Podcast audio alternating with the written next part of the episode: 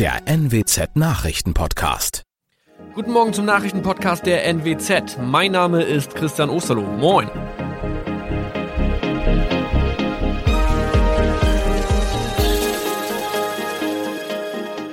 Und das sind unsere regionalen Nachrichten am Morgen.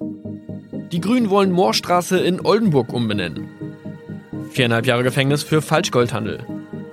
Und Landkreis Kloppenburg meldet ersten Omikron-Fall. Der Name Moorstraße könnte laut den Oldenburger Grünen rassistisch aufgefasst werden. Deshalb fordern diese eine Umbenennung.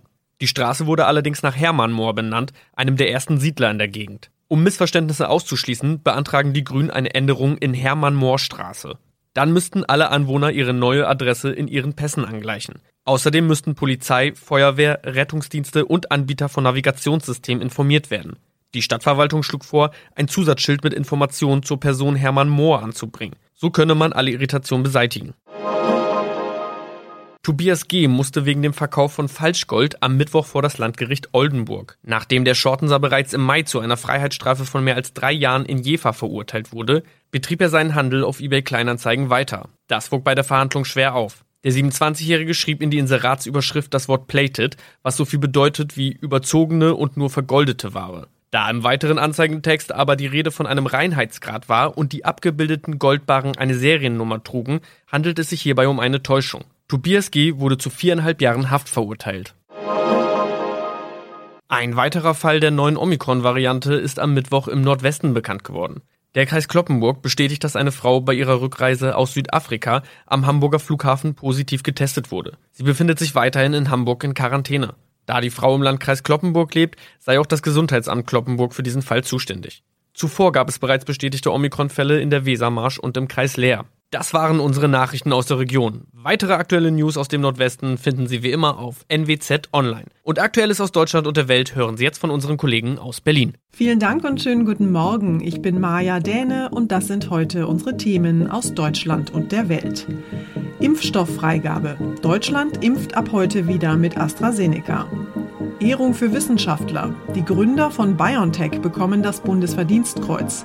Und Klimaschutz. Fridays for Future Aktivisten rufen heute erneut zum globalen Klimastreik auf.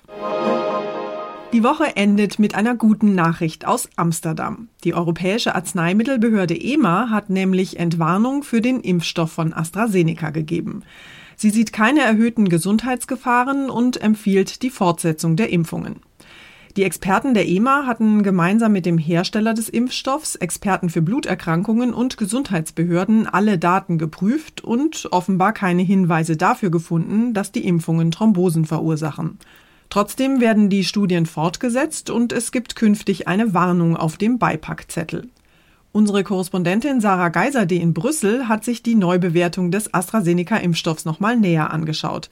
Sarah, wie ordnen die Experten der EMA denn die Komplikationen ein, die ja in einigen Fällen nach Impfungen aufgetreten sind?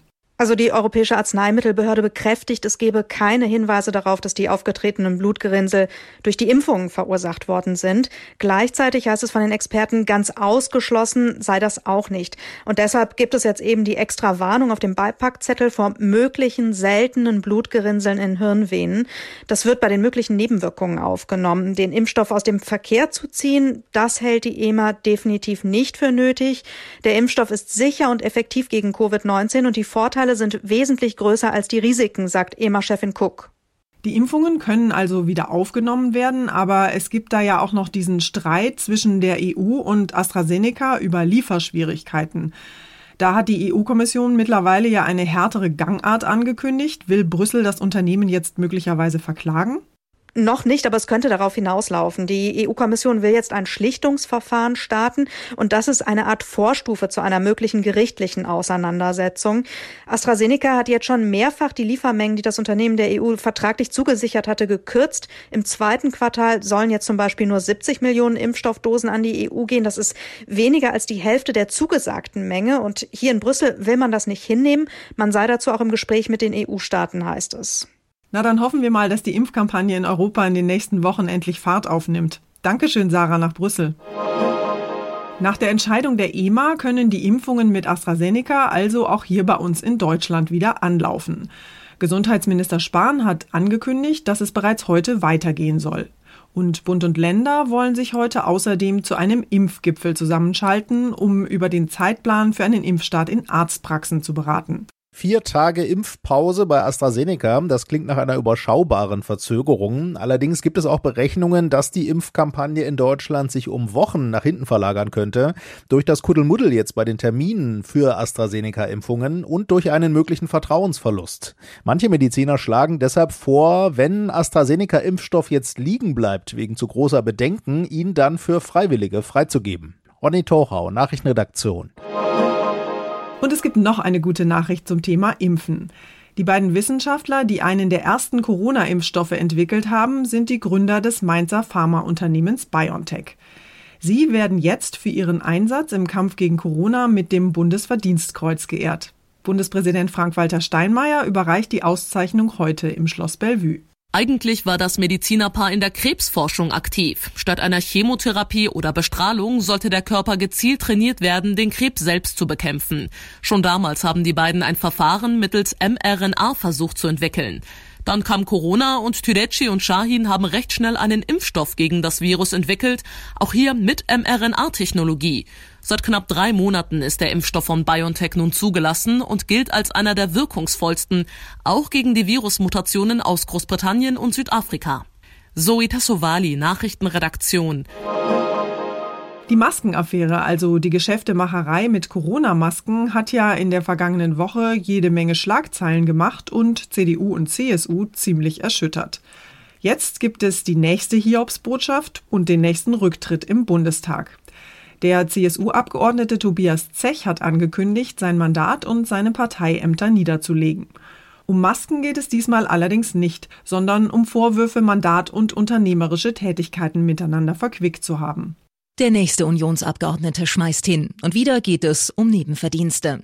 CSU-Generalsekretär Blume sprach von möglichen Interessenskollisionen. Mehrere Medien hatten gemeldet, Zech habe mit seiner privaten Agentur Öffentlichkeitsarbeit für eine nordmazedonische Partei geleistet. Zech soll auch einen Wahlkampfauftritt absolviert haben. Die CSU befürchtet derzeit wegen der sogenannten Maskenaffäre einen Vertrauensverlust. Gegen den Bundestagsabgeordneten Nüsslein und den ehemaligen bayerischen Justizminister Sauter ermittelt die Staatsanwaltschaft. Aus München, Julia Wassilkow. Die Klimaschutzdebatte ist ja in den vergangenen Monaten so ein bisschen in den Hintergrund geraten. Aber heute rufen die Klimaschutzaktivisten von Fridays for Future nach monatelanger Stille mal wieder zum globalen Klimastreik auf. Unter dem Motto No More Empty Promises, keine leeren Versprechungen mehr, wollen die Organisatoren in mehr als 50 Ländern protestieren. Und hier bei uns in Deutschland sind in mehr als 210 Städten Aktionen geplant. Größere Kundgebungen sollen unter anderem in Berlin, in Köln und in Hamburg stattfinden. Ein halbes Jahr ist es her und diesmal werden es wohl deutlich weniger Menschen sein, zumindest auf den Straßen. Fridays for Future geht online und in die Städte, sagt Aktivistin Clara Remsmar. Das wird sehr kreativ und vielfältig. Ähm, die physischen Aktionen gehen von Kreideaktionen, Fahrraddemos und dann natürlich im Netz, wo Leute ihre eigenen Aktionen, Bilder davon hochladen können. Auch einen Livestream soll es geben. Insgesamt möchte die Bewegung damit das Klima trotz Corona wieder mehr in den Vordergrund rücken. Matthias Hoppe, Nachrichtenredaktion. Unser Tipp des Tages heute für alle Eltern von Kindern, die dringend Nachhilfe brauchen. Lockdowns, geschlossene Schulen und wochenlanger Online-Unterricht haben bei vielen Schülern ja mittlerweile deutliche Spuren hinterlassen. Viele leiden unter Konzentrationsschwierigkeiten, fühlen sich abgehängt und hinken im Stoff hinterher. Besonders groß sind die Probleme in Mathe und bei Fremdsprachen. Bund und Länder planen deshalb jetzt ein umfangreiches Programm, um die Lernrückstände aufzuholen. Denn dass Eltern als Hilfslehrer einspringen, ist ja wirklich keine Dauerlösung. Wir haben mal mit Cornelia Sussig gesprochen. Sie ist Vorsitzende des Bundesverbandes Nachhilfe und Nachmittagsschulen. Frau Sussig, im Moment versuchen ja viele Eltern ihren Kindern im Homeschooling irgendwie zu helfen. Was können wir denn machen, um unsere Kinder zu unterstützen?